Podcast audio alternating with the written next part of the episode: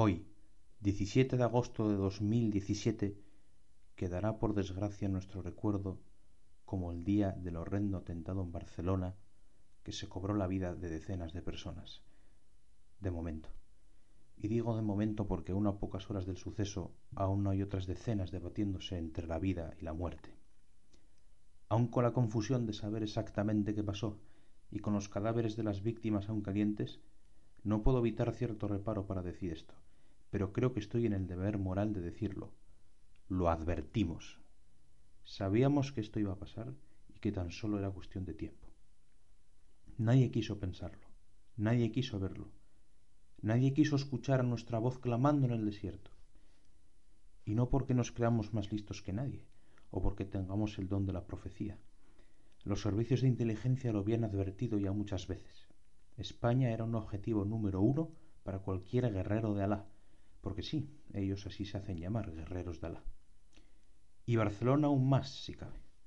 Una ciudad referencia en el mundo entero, centro turístico de primer orden. Sinceramente, mucho tardaba ya en suceder. Y en las Ramblas nada menos. Imposible un mejor objetivo. Una calle peatonal emblemática y siempre abarrotada. Tenía que ocurrir ahí, y ahí ocurrió donde seguramente muchos de nosotros paseamos en alguna ocasión, hoy se vivieron escenas de una crueldad sin límites que no quiero describir, porque ya apenas tuve los arrestos de verlas cuando me los pasaron. Aún tengo el estómago revuelto por esos vídeos. Pero aquí los únicos que actuaron como debían fueron los agentes de las fuerzas de seguridad del Estado. Los demás, y me refiero especialmente a los políticos y los periodistas, pretendían hacernos creer que era imposible algo así, también el empresariado, por miedo a desestabilizar la grandiosa campaña turística que estábamos viviendo, nunca quiso darse por enterado tampoco. Y todos tienen su parte de culpa, por miedo a llamar las cosas por su nombre, que es terrorismo islámico.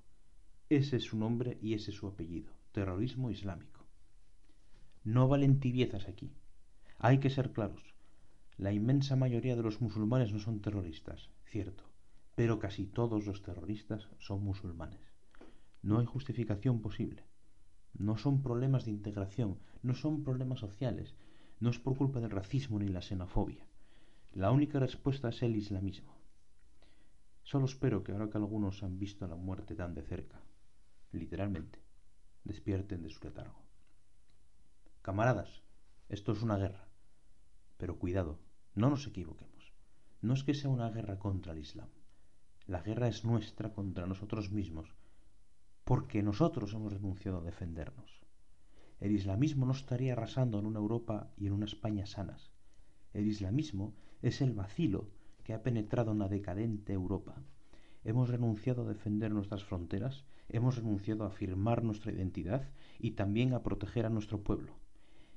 Y esto no es más que un desgraciado síntoma, y mucho me temo que solo la antesala de otros muchos peores que vendrán. Pero terminaré diciendo que no debemos tener miedo a estos ataques, que es lo que van a pretender ahora.